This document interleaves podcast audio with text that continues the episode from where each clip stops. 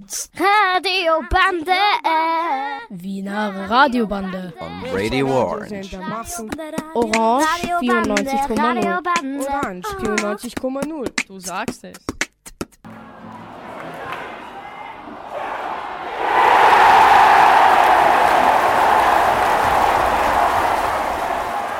Herzlich willkommen im Studio Radio Orange. Heute bin ich hier mit zwei meiner Freundinnen. Stellt euch mal vor. Hallo, ich bin Durvete, ich komme aus OMS Dittmergasse. Ich bin Eda und komme auch von der OMS Dittmergasse. Und ich bin Dianisa und komme ebenfalls aus der OMS Dittmergasse. Heute machen wir ein Interview mit dem Jakob Rosenberg und den Tobias Fries und die Annemarie Schlack.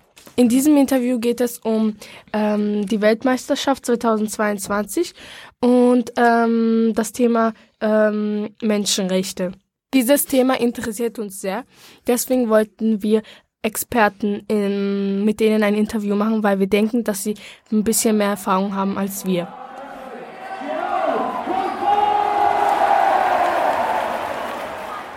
Wir spielen alle sehr gerne Fußball und ähm, welche, für welche Fußballmannschaften interessieren euch beide denn? Also ich selber ähm, kann nicht so gut Fußball spielen, aber ich mag es anzuschauen und ähm, ich bin eher für türkische Mannschaften. Die türkische Mannschaft ist nicht mehr in der WM.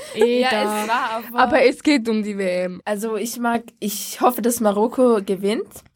Aber eigentlich wäre ich für Türkei, aber leider sind sie ja nicht in der Weltmeisterschaft mehr. Und du, Reveda? Ich bin jetzt auch eigentlich für Marokko, dass sie gewinnen, aber so wie Eda ähm, bin ich für Türkei eigentlich. Aber Türkei ist ja nicht jetzt in WM, deswegen verhalte ich Marokko. Ich war für Brasilien, aber Brasilianer haben verloren, deswegen bin ich jetzt für Marokko. Ja, das finde ich toll. Also wir beginnen jetzt mit so. MST und danach gehen wir mit Barista weiter. Okay, Eda, möchtest du uns was von der Annemarie Schlack erzählen? Leider habe ich mit ihr kein Interview geführt, aber dafür habe ich mit dem Jakob ein Inter Interview geführt. Dann erzähl uns ein bisschen über den Jakob. Wir haben mit ihm gut kommuniziert und ähm, es war interessant, auch neue Sachen zu hören. Ich und die Riveda haben dieselbe Person interviewt, und zwar den Tobias Fries. Riveda, möchtest du mal erzählen, ähm, was für ein Interview wir mit Tobias Fries geführt haben? Wir haben mit Tobias äh, Fries über die WM 2022 geredet, was seine Meinung dazu ist, dass es in Katar stattfindet und ob er auch Fußball, ob er die WM auch äh, anschaut. Und wir haben halt auch sehr viele Antworten von ihm bekommen.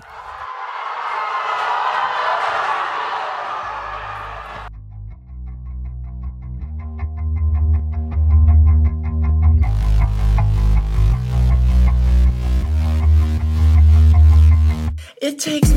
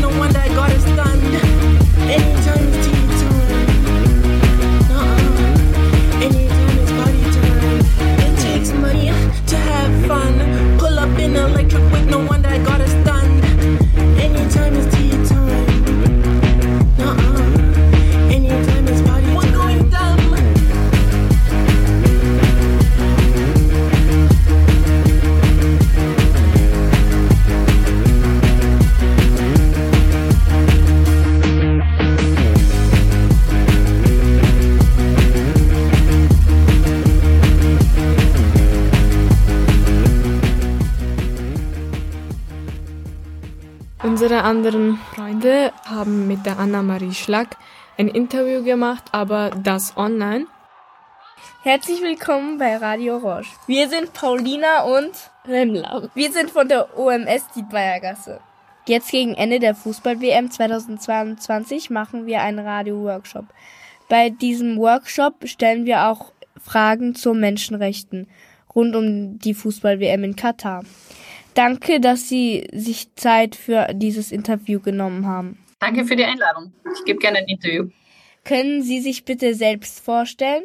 Ja, hallo. Mein Name ist Annemarie Schlack. Ich bin Geschäftsführerin bei Amnesty International Österreich. Was sind die Aufgaben der Geschäftsführerin bei Amnesty? Also meine Aufgaben als Geschäftsführerin bei Amnesty sind, dass ich für alle Leute, die sich bei uns für Menschenrechte engagieren, also sowohl die, die im Büro arbeiten, aber auch die vielen Freiwilligen, die sich für Menschenrechte einsetzen, dass für diese Leute gute Rahmenbedingungen herrschen. Also ich kümmere mich um solche Dinge wie äh, Arbeitsverträge, ich kümmere, mich, ich kümmere mich darum, dass äh, die Spenden reinkommen, äh, ich gebe Interviews, wie gerade eben, und jeder Tag schaut bei mir ein bisschen anders aus, weil genau, ich habe sehr, sehr viel mit Leuten zu tun. Das können Spenderinnen sein oder Unternehmer, das können Schülerinnen sein, das sind Mitarbeiterinnen. Also ich schaue eigentlich dafür, dass alles rennt und dass die Leute sich für Menschenrechte engagieren können. Danke sehr. Wie finanziert sich Amnesty International? Amnesty International finanziert sich ausschließlich aus privaten Spenden, weil wir sind ja unabhängig. Äh, das heißt, wir wollen uns von niemandem reinreden lassen, was wir sagen und was wir nicht sagen. Deswegen nehmen wir kein Geld von Regierungen, damit sie uns eben nicht beeinflussen können in unserer Arbeit. In Österreich sind es circa 70.000 Menschen, die uns hier mit einer Spende einmal im Jahr oder auch mehrmals im Jahr unterstützen. Äh, wie sind Sie zu Amnesty International gekommen? Also ich bin seit knapp sieben Jahren bei Amnesty International Österreich. Ich habe mich damals äh, beworben. Das war eine Stelle, die war ausgeschrieben in der Zeitung. Und mein Hintergrund ist, ich bin Juristin. Ich habe auch schon davor mit Menschenrechten und Kinderrechten gearbeitet.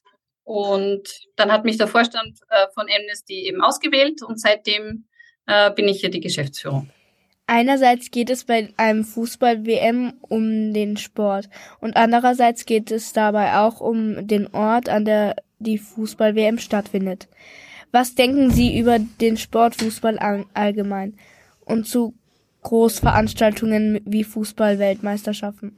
Also Sport ist etwas, was uns allen Spaß machen sollte. Ich finde äh, sportliche Betätigung draußen äh, sowohl für Kinder und Jugendliche als auch für Erwachsene ist was ganz was Wichtiges in unserem Leben. Und Sportveranstaltungen sind dazu da, glaube ich, dass wir auch äh, Spaß haben, anderen Leuten beim Sport zuzuschauen. Also grundsätzlich persönlich, meine Meinung ist, äh, das darf sein, das soll auch so sein. Viele, viele Leute können sich total begeistern, ob das Fußball ist oder Skifahren oder Basketball oder andere Sportarten. Äh, das hat einen großen Platz in unserer Gesellschaft und das darf es auch haben. Aber Menschenrechte sollten für diese Großveranstaltungen eben nicht verletzt werden. Sehen wir auch so. okay, Und wie ist Ihre Einstellung zu Katar, dem Austragungsort der Fußball-WM 2022? Ja, zu Katar machen wir bei Amnesty International schon sehr, sehr lange äh, Forschung. Das heißt, wir äh, schicken immer wieder Kolleginnen ins Land, die schauen sich dort an, wie äh, die Menschenrechte dort vor Ort umgesetzt werden und wir wissen schon seit vielen, vielen Jahren, schon bevor die FIFA die WM an Katar vergeben hat, dass es um die Menschenrechte in Katar nicht sehr gut bestellt ist. Also da gibt es Probleme mit den Frauenrechten, da gibt es Probleme mit der Meinungsfreiheit, da gibt es Probleme mit den Rechten von Menschen, die nach Katar kommen, um dort zu arbeiten.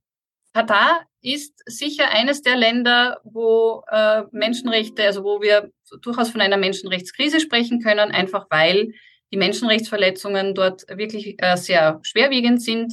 Äh, es kommen immer wieder Leute auch ins Gefängnis, kriegen dort keinen ähm, Anwalt, werden dort auch unfair äh, behandelt. Also wir von Amnesty beobachten Katar schon lange mit äh, einem, eigentlich einer großen Besorgnis. Bei den Bauarbeiten sind viele Menschen gestorben. Jede Quelle sagt was anderes. Was weiß Amnesty darüber?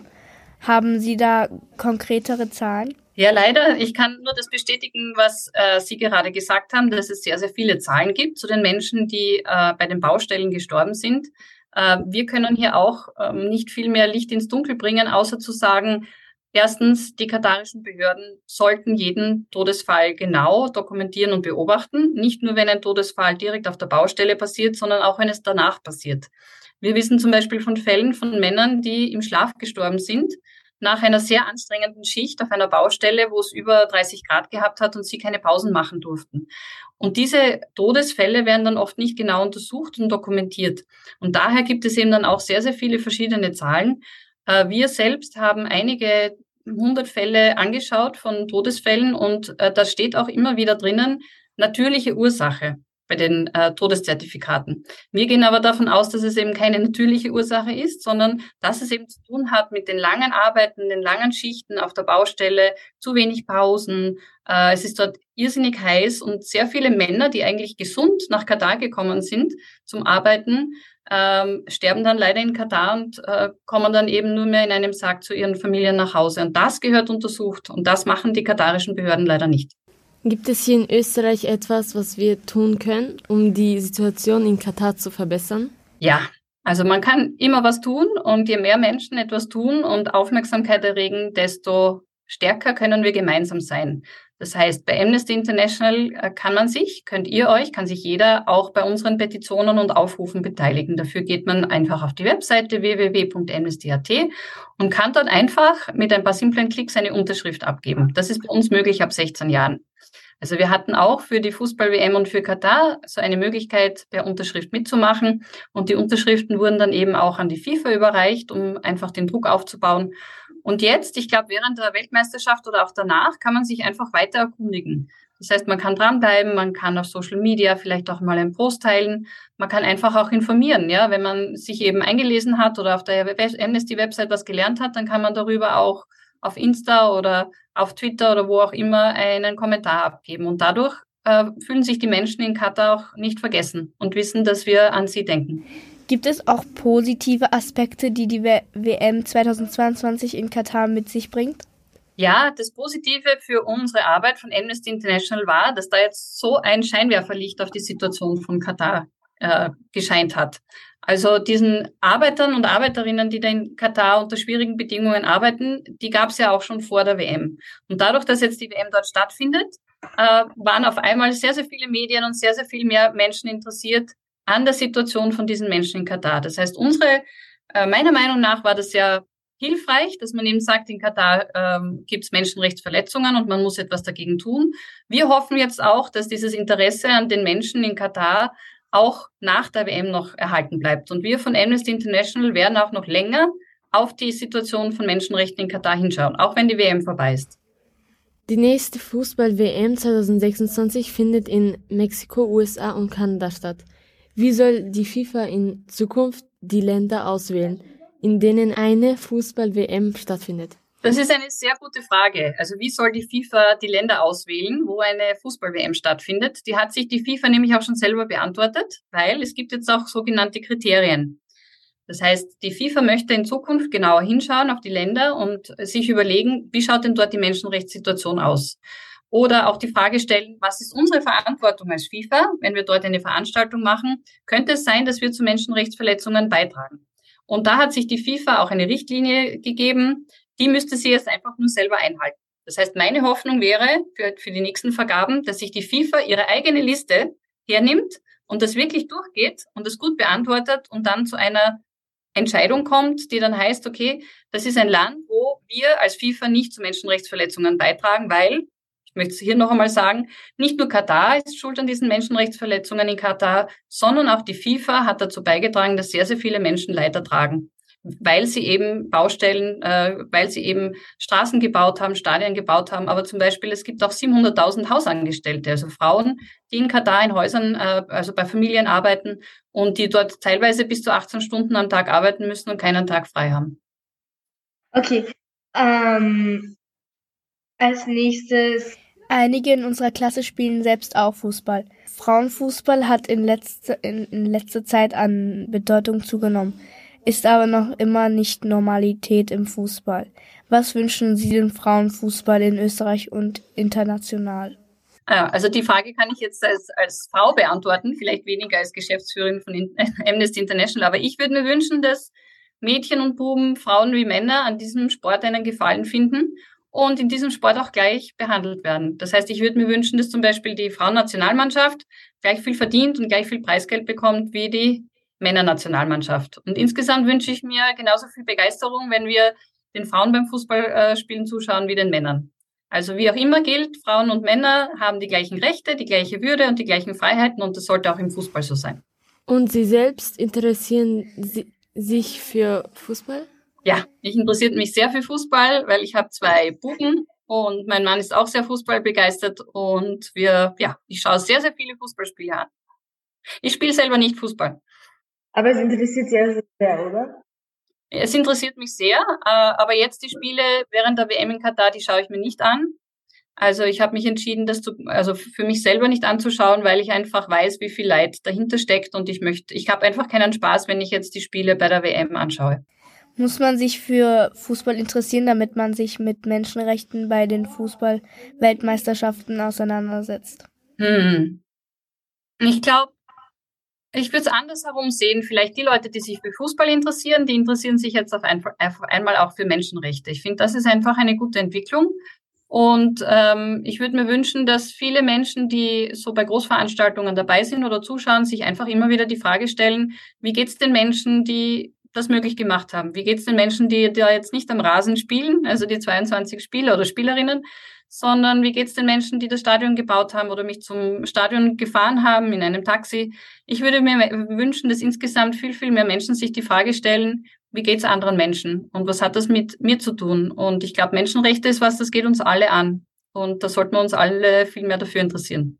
Welche Bereiche gibt es noch, die MST abdeckt? Äh, wir decken eigentlich die ganze Welt ab äh, und schauen überall dorthin, wo schwere Menschenrechtsverletzungen passieren. Also im Moment zum Beispiel sind wir sehr aktiv äh, um den Iran herum, weil eben seit äh, dem Tod von Massa Amini, eben der Frau, die da ermordet wurde, weil sie angeblich ihr Kopftuch nicht richtig getragen hat, äh, gibt es dort große Proteste und äh, sind viele Menschen auch schon gestorben.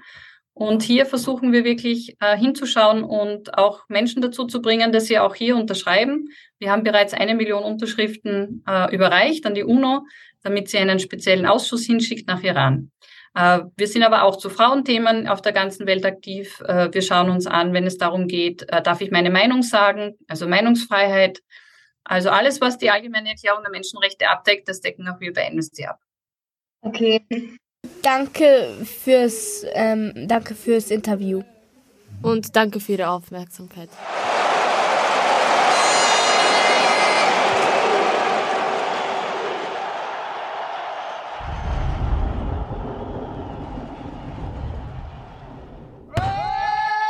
Wir hören jetzt das Lied Shakira Waka Waka, weil es gut zur WM passt.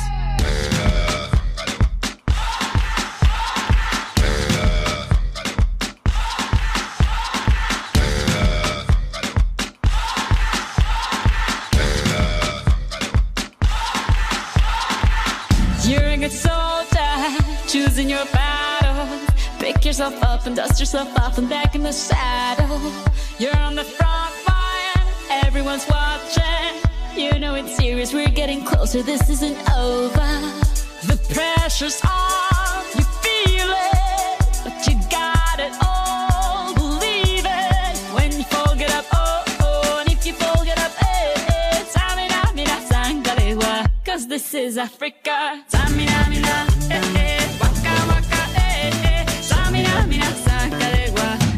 For Africa.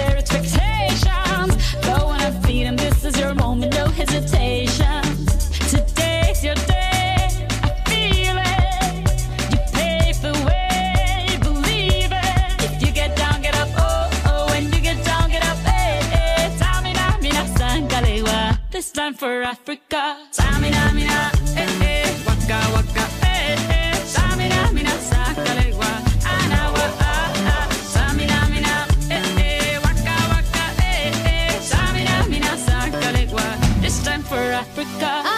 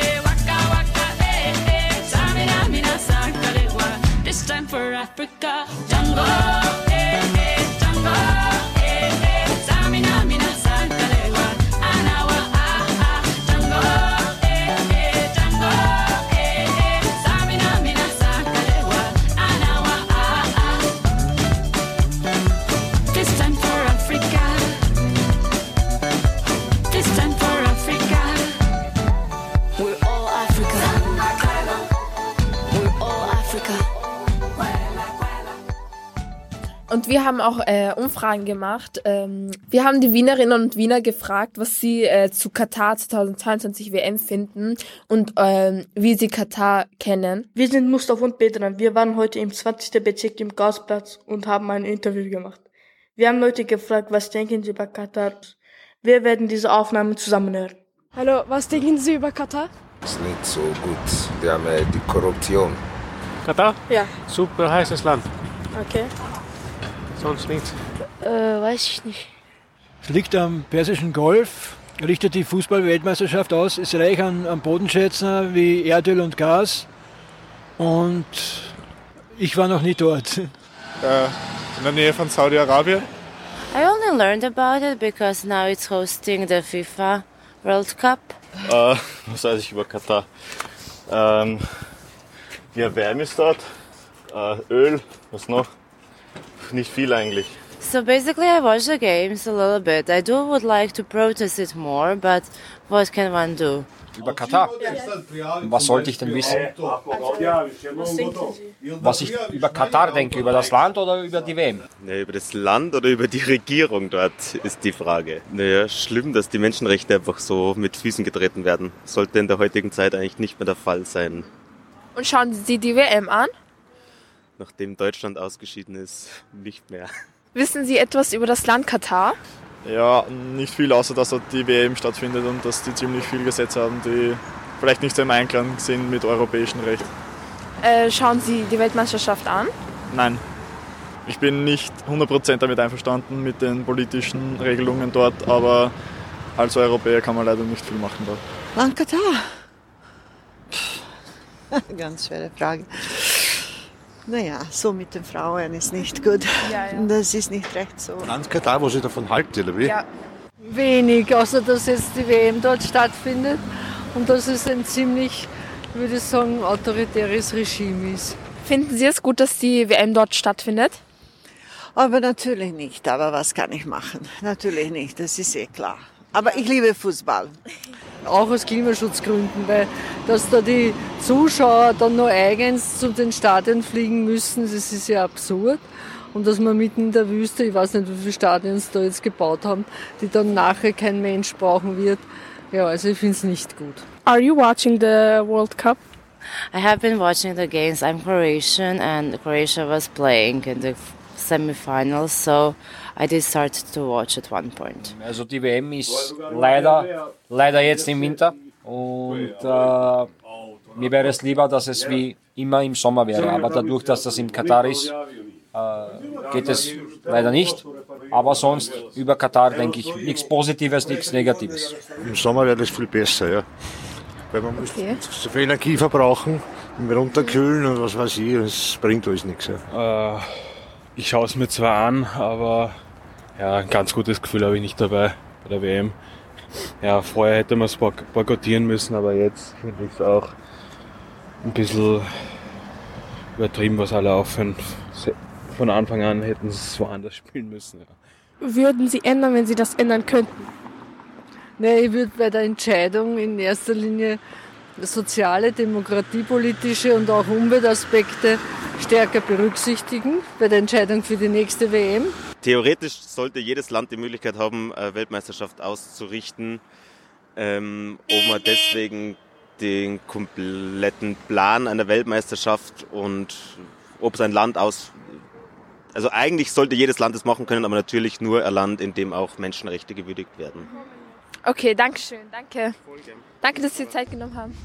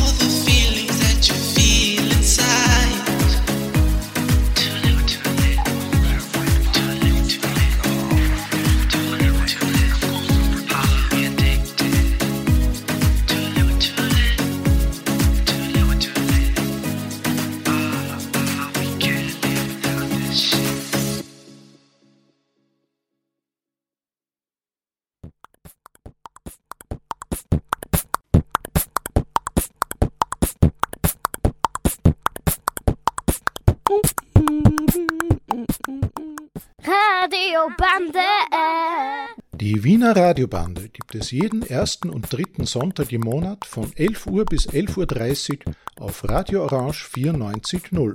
Radiobande! Äh. Wiener Radiobande! On Radio Orange.